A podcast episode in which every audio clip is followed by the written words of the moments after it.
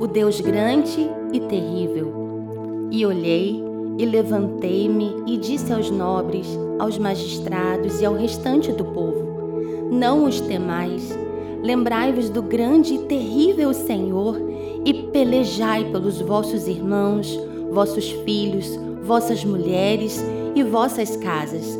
Neemias 4:14.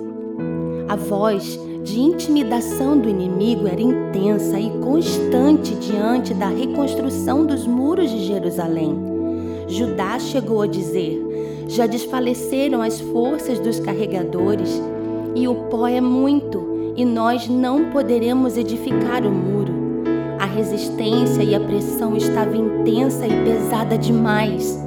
Foi quando Neemias, cheio do Espírito Santo, disse: Lembrai-vos do Senhor grande e terrível, e pelejai por vossos irmãos, vossos filhos e vossas filhas.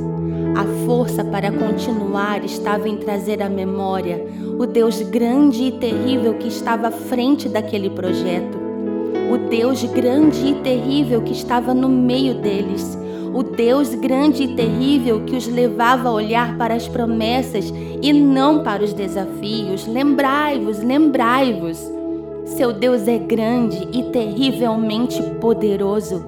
Então receba forças na inspiração e na verdade dessa palavra e pelejai. Não ceda a expressões, não desanime, não pare. Retome sua autoridade vença a intimidação e persiga sua promessa até que ela se torne realidade.